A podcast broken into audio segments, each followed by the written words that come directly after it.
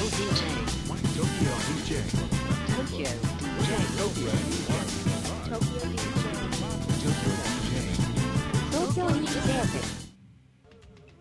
うもこんにちは。東京 DJ 部のキットカットと。よ A 名です。ろしくお願いよろしくお願いしします東京 DJ レディオは都内で DJ として活動しているキットカットと A 名がクラブミュージックにとどまらず音楽と人との接点を増やし DJ カルチャーの理解を深めることを目的に活動しています。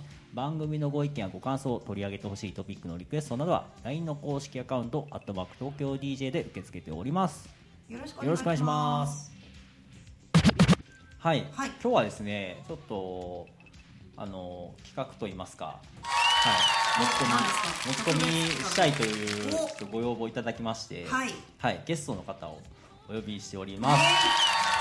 平原真二さんです。ようこそ東京 DJ ブレディオへよろしくお願いします。お願いしよろますしくお願いしまそうあのバル君はですね、僕の前職の時の、まあ、同僚といいますか同じ会社で働いていましてそこのあのサウンドチームっていうことでなんかまあイベント企画とかやってる会社だったんですけどそのイベントの、まあ、お音の全般を担当して、まあ、曲を作ったりとかその空間を演出する音で演出するみたいなところをやってたんですね、はい。まあ、今もやられてるんですけど、まあ、それ以外にも音楽のいろいろ活動されているということでちょっとプロフィールを先にすはい。はい、ご紹介させていただきます。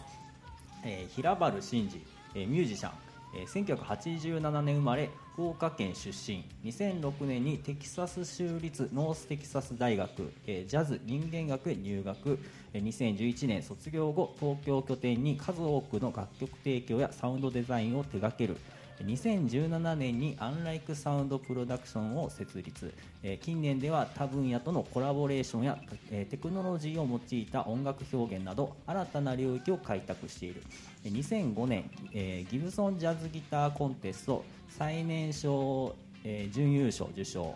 2020年度、えー世田谷区芸術アワード受賞。2021年2022年度、えー金沢レジデントアーティストに就任ということでございます。なんかすごい輝かしい実績じゃないですか。はい、僕全然知らない実績いろいろあったんですけど。本当ですか？はい。なんか掘り下げさせていただそうきなんですすね。ねはい。なんか大学がアメリカのテキサスってことなんですけどもうずっとなんか音楽を人生においてやってきたみたいなそんな感じだったんですか？そうですね。気がつけば。なんか家系的になんかこう親が音楽やってたとか？母親があのピアノの先生をやってたのはあります。へーはい。えそれでじゃあ、はいなんか英才教育じゃないですけどなんかそういう音楽に触れる機会が幼き頃からあったみたいな。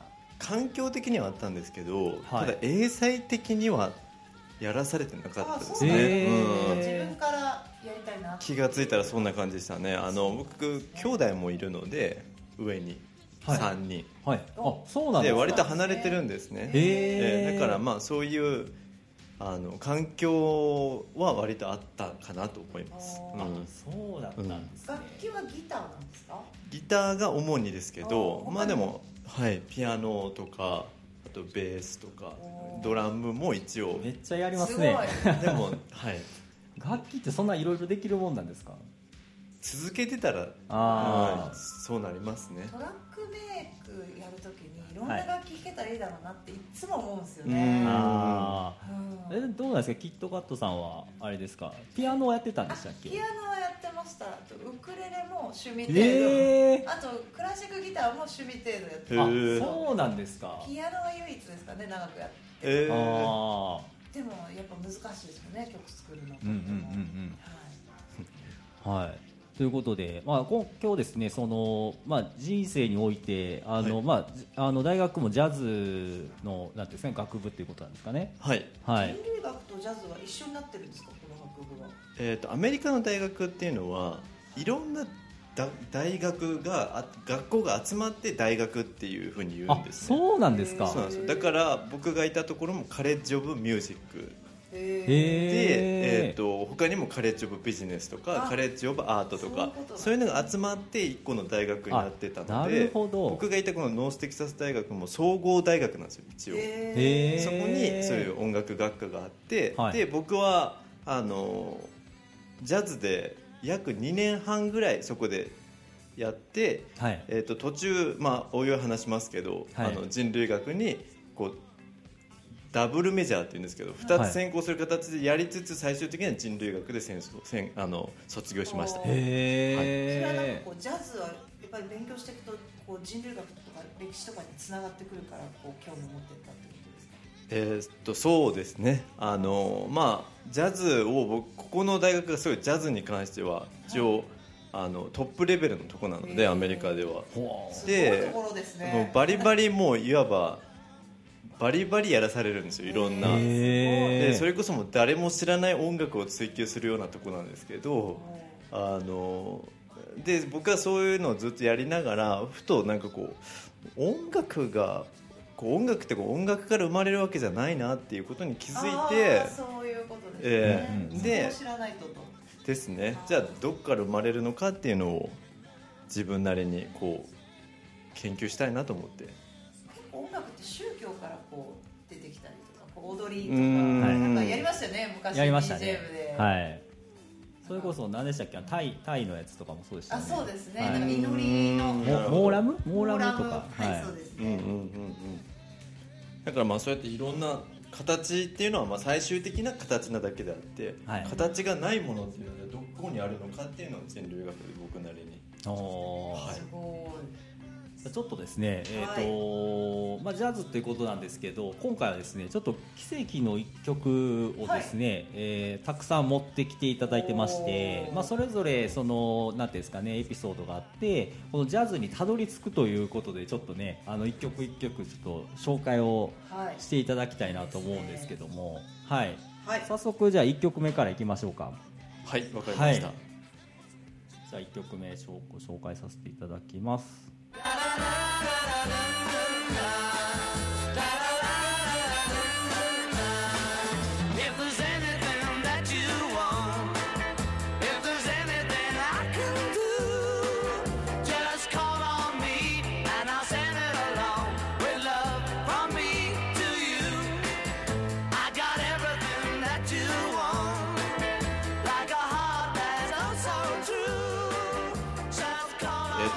まあ、この曲は、まあ、誰もが知るビートルズですけどあの僕があのギターを多分始めた時に弾いてた曲っていうのが記憶の中でこれですね。えーじゃあもう本当え結構幼き頃ってことですか？ですかね。まあ多分小学校34年生ぐらいじゃないですか、えー、すごいでなんとなく学校でこれを弾いた記憶があるんですよ、友達と。はい。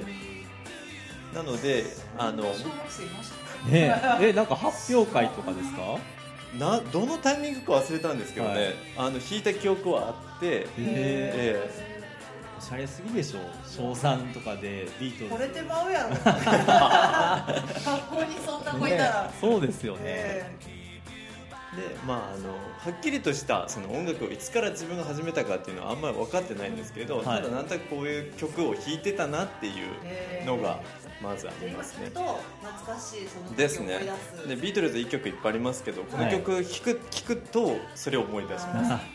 音楽ってすごいこう思い出しますもんね記憶をね。はい。そうですよね。ですね。記憶がセットで。はい、だからまあ思い入れがあるなっていう、えー。はいいいですね。じゃあちょっと続いて。はいこちらは。はい、ベンチャーズの「パイプライン」っていう曲なんですけど。あれこれもう有名な曲じゃないですかもしかして。ですね。あよくご存知で。あのこれも僕があの小学校の頃の記憶なんですけど、はい。あの放送委員っていうの入ってたんですよ。みんなありましたね。委員会ああったと思うんですけど、はいはいはいはい。その放送委員会に入っててであの掃除の時にはい。いつもあのクラシック音楽とかを多分あかけてたと思うんですよ、あはい。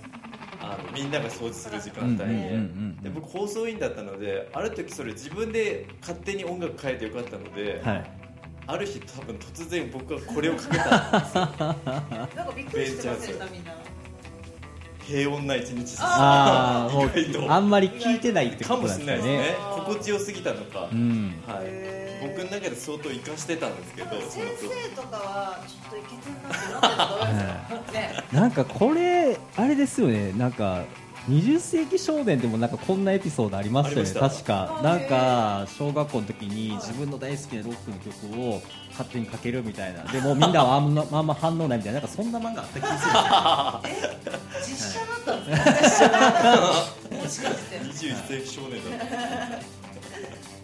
ですね、はいそういう曲で、まあ、だから僕はベンチャーズにすごいハマってたんですその当時。へえ渋すぎますよね。いやちょっと選曲が大すぎて、スタートダッシュ切りすぎじゃないですか。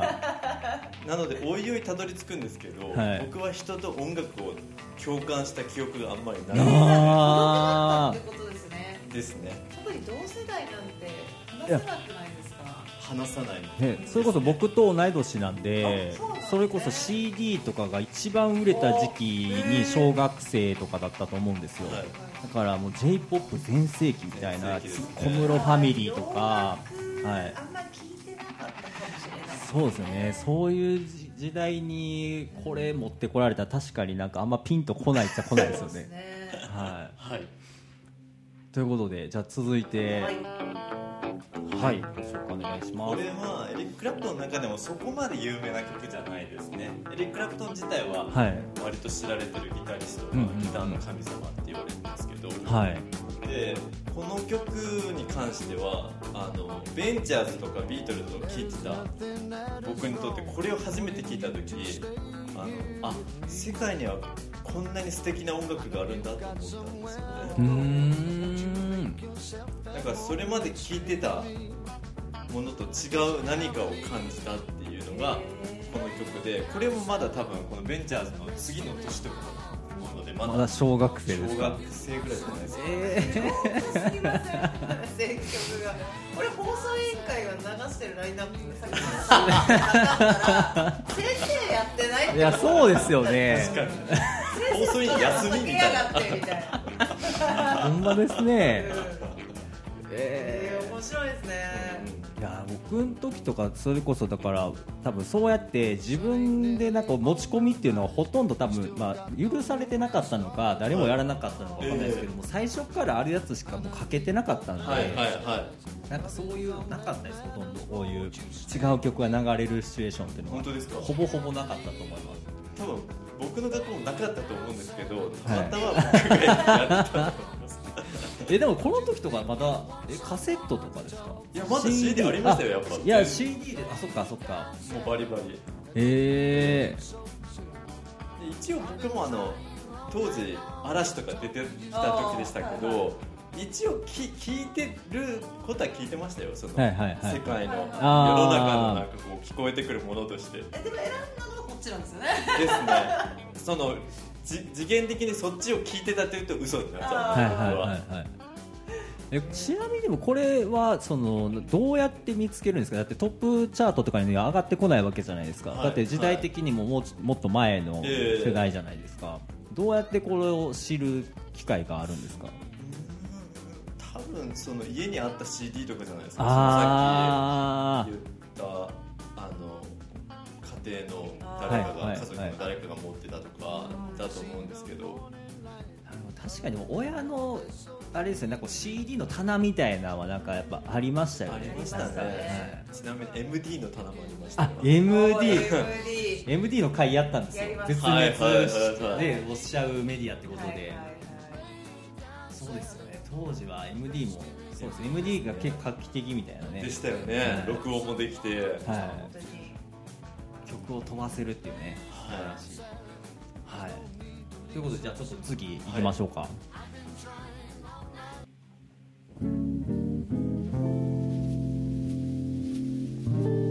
これはウェス・モンゴメリーっていうギタリストの「はい。酒とバラの日々」っていう、まあ、有名なジャズの曲なんですね。はいでここが僕の多分あのジャズの入り口になったきっかけなんですけどうん。この僕はそれまでこうエリック・クラプトンとか、まあ、ベンチャーズとかブルースとかロックとかは割と聴いてたんですね。そうですよね、ええ上3つは結構そういう流れがありましたよね。はい。はい。で僕はこの時にもそのブラエリックエリック・クラプトンとか弾いてる時にあのギターをもう習ってたんですけど、はいでそのギターの先生からそのそういう音楽だったらもうなんかこう教えることないよって言われたんです すごい。それは多はい。分そう、本当にやらされるこやこう教えられることをやればよかったっていうだけの話なんですけどあもっと音楽には自由な世界があるよっていうことで、あはい。こういうの弾いたらって渡された音楽がこのウエス・モンゴメリーだったんですけど初めてこれ聞いた時にもそのこのエリック・クラプトンじゃないですけど、はい。あのこれは今まで聴いてきた音楽にはなかったものがあるなと思ったん。ですよねそのジャズがどうのこうこうのとかそういうことの前にはい。何か違うぞと、うん。うん。うん。っていうなん。かそのなん。かこうもっとその音楽の背景にあるものとかをすごい感じたんですよね。うんああこれ一応そのジャズってことで紹介はされてるんですか？そうです。ねあはい。でこれを聞いたらどうって言われて実際にこれも練習したんですけど。あうーん。はい。あだからこう今までのやつは全部ギターが結構こう中心の曲というかギターでも自分でも弾けるような曲を聴いてたみたいな。はい。だから僕は割とその音楽がスピーカーから流れてくるっていうよりかもうちょっとこう自分もそこに参加するっていうああ弾き方が違いますね。ものがあったと思います。ずっと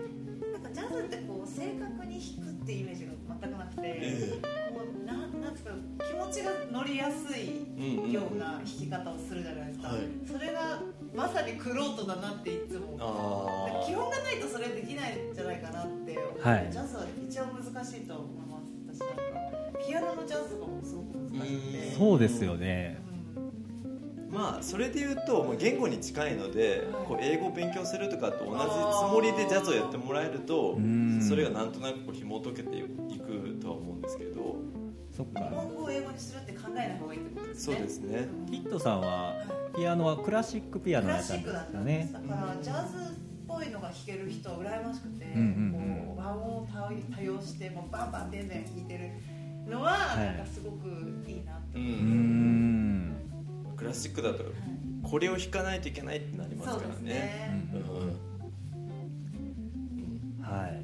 ですね。これがだから僕のジャズの入り口になります。これがじゃあ中学生ぐらい？ですね中1ぐらいでおした。おだからうんあの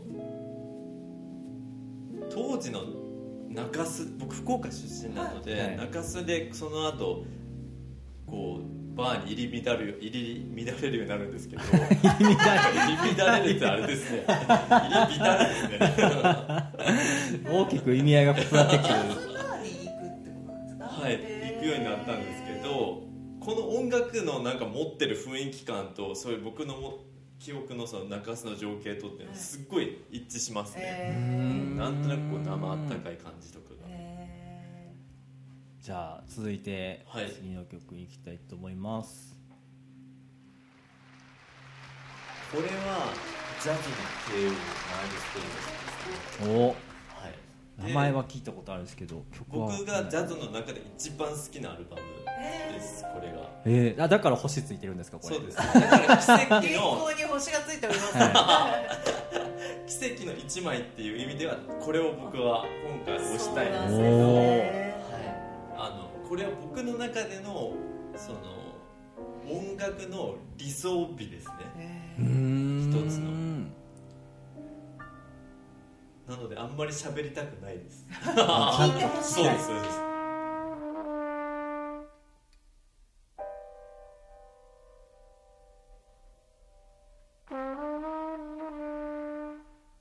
間がやばくないですか？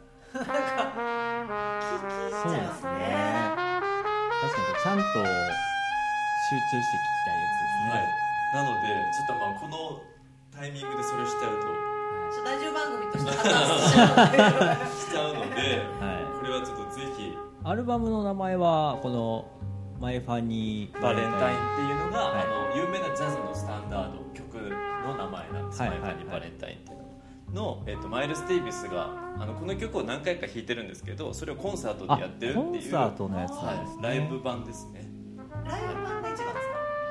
この他にもライブ版じゃないやつも。あります。けど、はい。このバージョンが一番いいです、ううんであの僕はこのアルバム爆音で流しながらよく寝てたんですよ。アメリカで。えー。セレブじゃないですか。そうか。な。ななんかワイン片手にめっちゃでかいキングサイズのベッドるはいイメージ割と素て直に布団引いて寝てましたからね。これこれ流してね。勝手な想像で一方その頃あのキットカットさんはあのグロリア運転しながら バック音でダンスミュージック聴いていたんですよね、はいあのーねブラックライトつけた車でめちゃめちゃ浜崎あゆみのああいうロミックスを聴いて、まあ、ブーやってた頃にあのこれを聴いてらっしゃったっていう。ねすすごいですね。交わることはない。交わることはないですよね。フロントガラスの前にファーパーってあのサーフボードの形の木の香りがついてるやつがブラブラブラブラしててお父さんによく取られるんですよもう。品がないとか言ってやめてとか言ってこう。パーって完全にやんしょでしたねですよねだからもう。すごいね人生ね生き方の違いで。多分同級生でも多分はい喋んなかったかもしれないですそうね、ですね。音楽の話は多分できなかったはい。今となってはねなんかこうこういうことにも興味が持てるようになりましたけど当時は分からなかったかもしれないですね。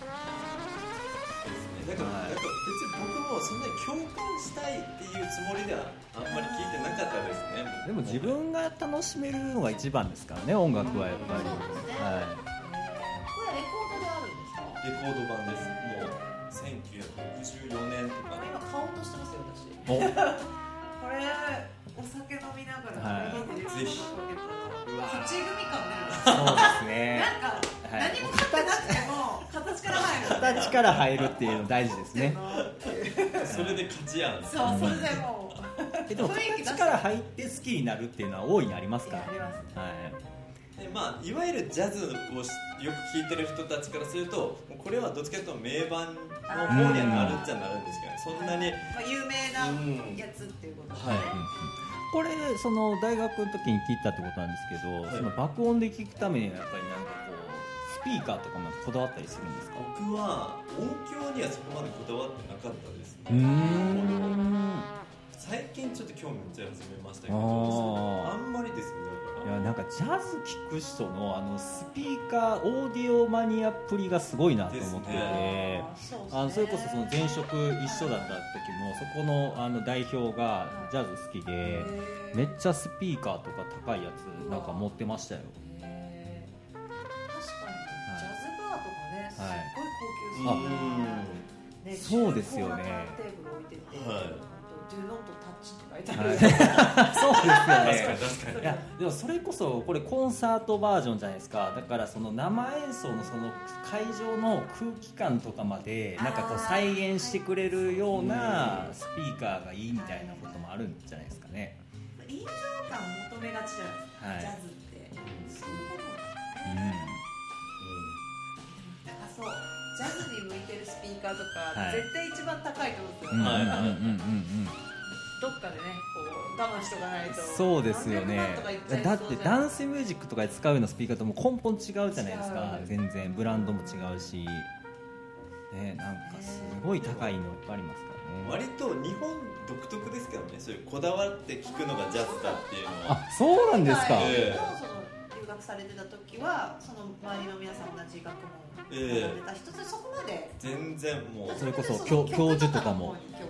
ですね中身とか。あとあとはうん。どっちかというともう本当レコード聴くとかっていうよりかは結構こう生演奏を重視するから。あ聞きに行く方が多い、ええ。なんかスピーカーとかにお金かけるみたいなのは多分そこまで、まあ、もちろんいますけど一定数は、確かにライブに行く人が多そうですね、ええ。海外は実際に、ですね、へはい、じゃあ最後の曲ですかね。で、まあ、これ次の曲に関しては、はい。ちょっとおまけっぽいっちゃおまけっぽいので、おそうなんですね、はい。まあ、でもこの大学でまあそのジャズを専攻して、まあ、このあのこれを爆音で聴いてたってことなんですけど、はい。その後はどうなんですか？今もずっとやっぱりジャズが一番好きっていうのは変わらずうーん。一番かどうかって言われると、はい。またその他がなんか劣ってるような感じになっちゃうのでああれですけどよりは一番インスピレーションを受けるのはやっぱりジャズですかーうーね。ん。ジャズのどんなところにこう魅力を感じますか？うんとジャズは絵画で言うなら抽象画なんですね。うんうんうん。でいわゆるポップスとか、まあ、他の音楽っていうのはどっちかというと、あの具体的な具象的なアートだと思うんですけど、うん。あのだけど抽象画ってこう見る時見る気分によってこういろんな見方があるじゃないですか。なんかこういう音楽もあの昨日聴いてた自分と今日聴く自分の聞こえ方感じ方が違うってところにうわめちゃめちゃ面白いですね。あの、はい、果てしない終わりなきみたいな。はい。ありますよね。魅力を感じますね。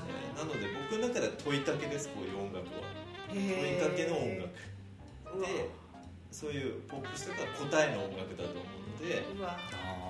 深いですね。だから問いかけに対してを自分で答えを考えるからこそ僕はその面白みを感じるしなんでそのポピュラリティとしてそういうポップスとかみんなにこう受け入れられるならば答えを出してもらえる方が人ってやっぱ安心するのそうですね。うん絶対的ねそれはなのでそれはそれ。はい。なので僕はジャズが一番とは思ってないです。あーまあそうですね。その一番というかなんというかまあでももうあの平原君を作ってきた音楽ということはい。なのかなっていうのと、なんか今話聞いて思ったのはなんか DJ もなんかそのよく僕とキッドさんとかで話しますけど、なんかその問いかけみたいなところとか、そのなんていうんですかねこう DJ も自分の曲ではないですけどそのミックスとかその自分のプレイしてる時間1時間を通して、自分との対話とかお客さんとの対話とか,、なんかそのそういうのって結構重視しますよねみたいな話結構するんですよね。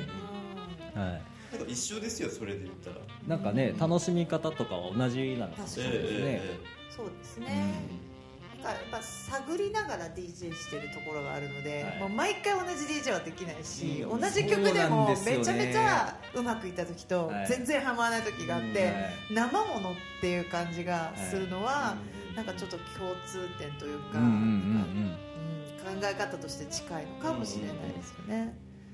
まさにほんまに日によって全然違うんですよね。そうですね、はい。問いかける DJ できてますから、そうですよね。答えばっかな。やってないですか大丈夫ですか でもやっぱ最初の頃やっぱ答えをめもど求めがちでしたけどね。そうですよね。うん。みんな聞きたいでしょ？これ聞きたいでしょ？って言ってこう、はい。なんかあの分かりやすい曲を選びがちですけど、うん。はいなんか「え何これ?」とか、はい。なんか面白かった」とか、はい。言葉にならないなんかこう、はい。ちょっと感動したみたいなのがあると「い。今日よし」みたいな、今日なんか面白いことできた」みたいな。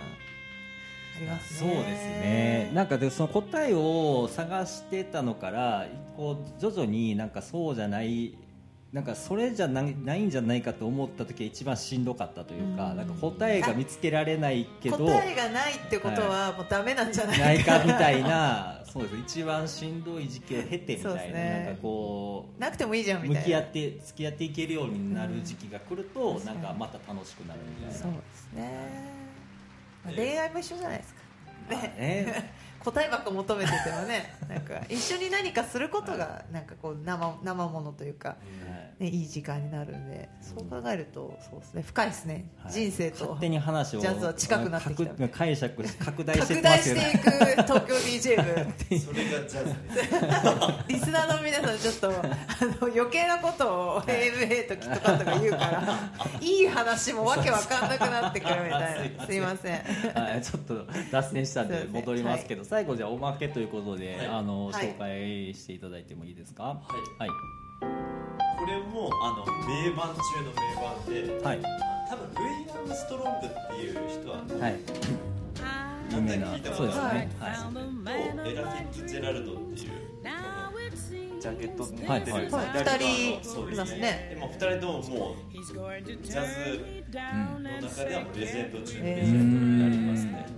で僕はもう単純にこのアルバムはぜひおすすめしたいすごいあの好きなアルバムなんですね、で今までのその僕の中でのそういうアリス・デイビスとかどっちかというと硬派な方なんですけど、うんこのこれに関してはも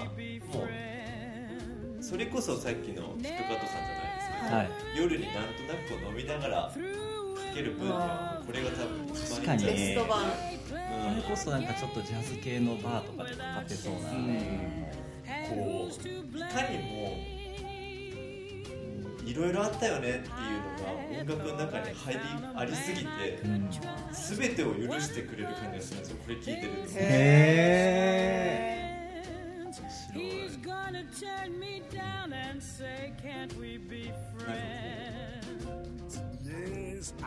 なんかそういうなんていうんですかエピソードというかこれを聞いてる時にあったなんか昔話とかあったりするこれ聞いてる時のエピソードですか本当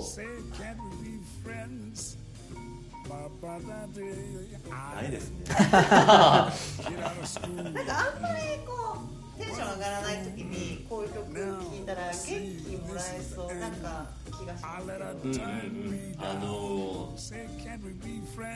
長くなっちゃうのですごくはしょるんですけど、はい。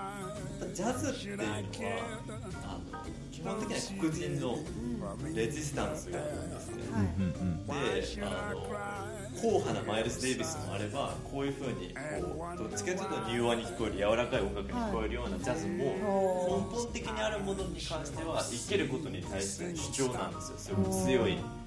でこのルイ・アームストロングとかはあの今もジャケットにこう歯が白く出てますけど、はいはいはい。白人笑がステージ上で白人に対してこうやって歯出して笑うのことをマイルス・デイビスは恥ずかしいって言ってたんですよ。黒人の恥だって。けど音楽的にはものすごい尊敬してたんですけど、はい。その腹の底には2人ともその自分たちの音楽をこう音楽をもってして存在をちゃんとこう認めてほしいっていう意識がやっぱあったんですね。存在証明みたいなですね、はでそれの表現として、まあ、いろんなさまざまな音楽が生まれてますけど、それぐらい肉薄したものを自分がどんだけ作ってるのかっていうその自分の音楽家としての使命感みたいなのをジャズを聴くと感じますへ確かにそうですよね。自分でも作ってるからなおさらそうですよね。でなんかそれを今あえてこうやって喋っちゃうといかにもなんかそれっぽくなっちゃいますけど、うん。なんか僕はこれぐらいあの何のてらいもなく表現できるっていうのが人間らしくていいなっていうのが一つなんか僕の中では違う形の理想ですね。そのマイルス・デイビスとは違う意味で。はいへーすごいなんかいい話ですね。はい。最後にふさわしい感じの曲でしたね。エンディングっぽいですね。はい。ということでですね、はい。今日は、はい、あの平原真二さんに、えージャズについてエピソードトークをしていただいたんですけども、えーいかがでしたでしょうか、えーとですね、実はまだこれ第2弾もちょっと考えてまして第2弾はですね、まだこれは結構なんていうんですかねこう入門編ということで、はい。皆さんも割と知ってる方も多いような曲とかをね紹介していただいたりしたんですけどもあの次回はあの誰も知らないジャズっていうのをちょっとやっていただきたいなと思っていまして、はい。はい、やっぱりねあのここまで、まあ、ジャズ大学でもジャズを学んでいたということであのなかなかマニアックなお話も聞けるんじゃないかなとと思っておりますので、はい。ぜぜひ。ひぜひちょっと次回もよろしくお願いします。よろしくお願いします。はい、今日はありがとうございました。はいありがとうございました。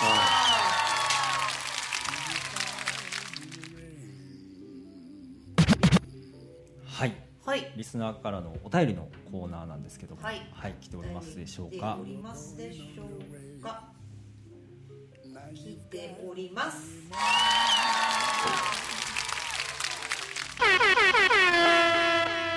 はい。はい、レディオネームロールビーツノーロール寿司さんからいただきました。は初めましてじゃないですか。じめましてですね、はい。ありがとうございます。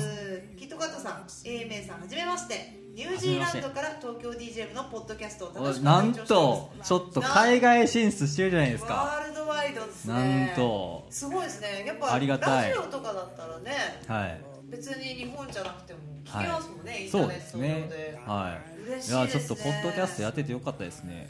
怖い。ですねははい。仕事柄作業中に音楽やラジオポッドキャストを聴ける中たまたま DJ についてのトークチャンネルを探していたらここにたどり着きました。お二人のいい感じのアットホーム感のある声や会話でありつつ音楽や DJ の深い話も聞けていろいろ学べるし仕事もはかどるしで一石二鳥です自分が今生活している地域ではお互いに個人の考えややり方を尊重する傾向が強くあまり DJ のテクニックや音楽についての考え方は人それぞれだから話さないという流れがあってあまりこういう話はしないのでこのチャンネルはすごく重宝しています。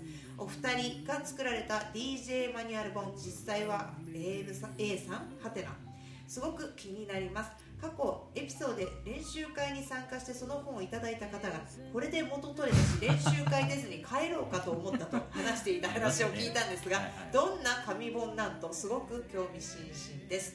ということなんですけども。はい。はい、ありましたね。はい。しかもパワーアップしてますからね。あれ当時からもう今だいぶ改訂されてページも増えてますからね。いやあれは早く出べきものちょっと本になりそうな気配は出てますよね。いやいやいやもうしましょうよ。はい。だいぶえ今何ページあるんですか？何ページあるんでしょうね今。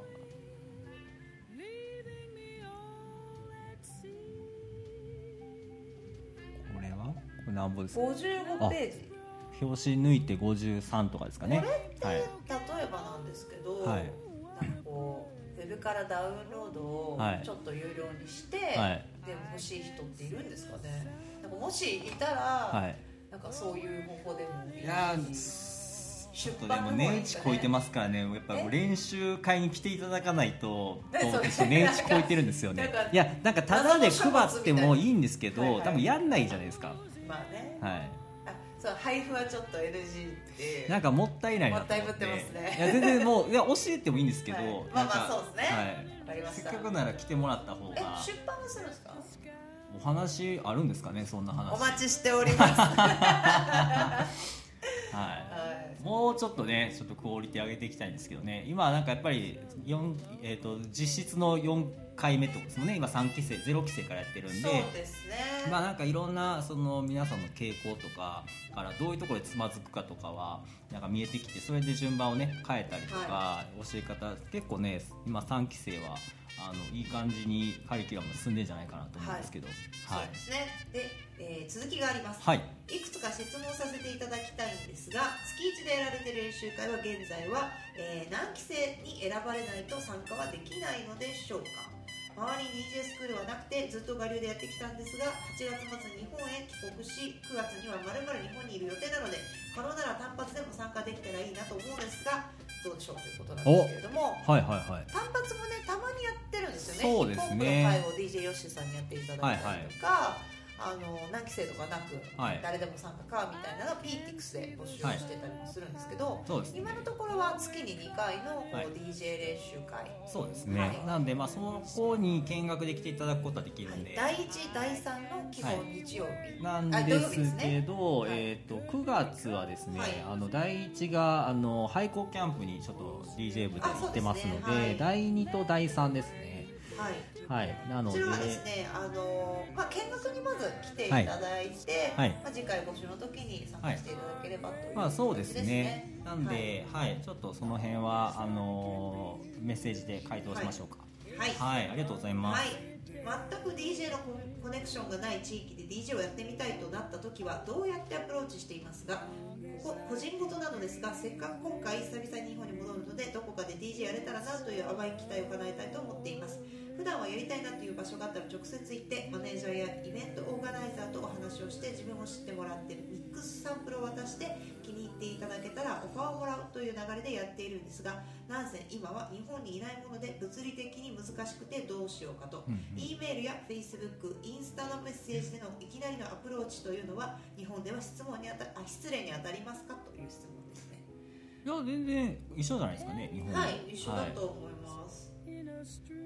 なんで、あのーなんかもしねミックスとかいただけたら DJ 部でもねなんか機会とか。あるので、はい。まあ、こちらをあのプロフィールと一緒に、はい。希望のイベントをやってるオーガナイザーとか,、はい。なんかレーベルに送って、まあはい。パーティーやってたら誘っていただきたいみたいなのは全然ねメッセージでもですね。やり取りしてる人は普通にいると思います。そうですね。はい、という感じでちょっと後でね聞いてみましょうか、そして3つ目、はい。まだお会いしたこともないので、えー、押し付けなのですがもし時間があって差し支えなかったら最近自分が作ったミックスを聞いてコメントをいただきたいです。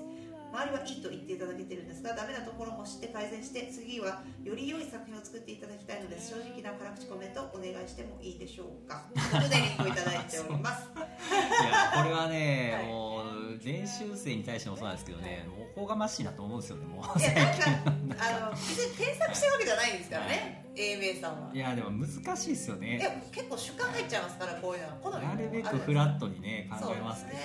自分がやれてんのかっていうところのね、なんかカットどんどん厳しいこと言うと、はい。自分がすごい人じゃないといけないっていう,、苦しい立ち位置いになっていくっていうそうですよね。ちょっと自分でねハードル上げてしまってるみたいなところあるんですねははいい、リンクありがとうございます、はい。そして最後になりますが本当このポッドキャストに出会えてよかったしさらに楽しい毎日になっています。これからも過去のアーカイブを聞きながら最新エピソードもできたら聞いて遠く離れたところから楽しみにしております。長々となりましたが読んでいただきありがとうございます。ではということですありがとうございます。めちゃくちゃ長文いただいて。はい。はい、ありがとうございます。めちゃめちゃ長文、私たちの原稿より長いんじゃないかっていう説あるはい。ぐらいですけど。ほ。んまですね、はい、すごいしたためていただいてありががとうございます。す。いや嬉しいですね。久々に、はい。お便りいただいてかあのーはい初めましての方がはい最近あんまりなかったので、ニューフェイスですねねもう、はい常連さんいつもね、はいお話していただいてます。基本的にメンズなんですよねたまにはなんか女子からも欲しいですよね そうですね。はい。いやありがとうございました。ははい、ありがとうございますまたお便りもお待ちしております。はいはい。イベント告知のコーナーです。東京 DJ 部主催のイベント。はい。はい、リキッドガスソリッドはいですね、こち会場らのね、はい、変更になり変更になりまして、はい、はい、基本は第3日曜日ということなんですが、ちょっと17ね、時から23時ですね。はいはい、8月と9月は第3じゃないですね。はいはい。日にちが8月の、えー、20 28日日曜日ですね。はいそし、て9月はえー祝日の、えー、19と。はい。ということで、こちらでですね、10月以降は第3日曜日を予定しています、はい。えー東京 DJ 部の、えー私たち AMA キットカットがはい。オーガナイズしている MDF というパーティーがは B1 でありまして、えーはい。B2 では、えー DJ 部練習会のデビューした皆様が、え3つのイベントを交互にやっているというところなんで。そうですね、2つのイベントを楽しめる、同時に楽しめる形になりました。はい、はい、MDF はね、えー食べ物食べ放題ですので、はい。皆様日曜日の午後、はい。一人で過ごしている方なそどは、ね。はい、はい。皆さんあの友達もできますし、ぜひはい遊びに来ていただければと思います。のたこ焼きをやりますので、よろしくお願いしよろしく。お願いします。ただいまこのレディオは Spotify ポッドキャスト、Apple ポッドキャスト、 Anchor、note、Mixcloud、Pocket Casts の7種類から視聴することができます。東京 DJ 部のウェブサイトもありますのでそちらもぜひチェックしてみてください。東京 DJ.jp です。また LINE 公式アカウントがあります。こちらお友達追加して DJ 部の部員になっていただきますと東京 DJ 部のニュースが一番早く届きます。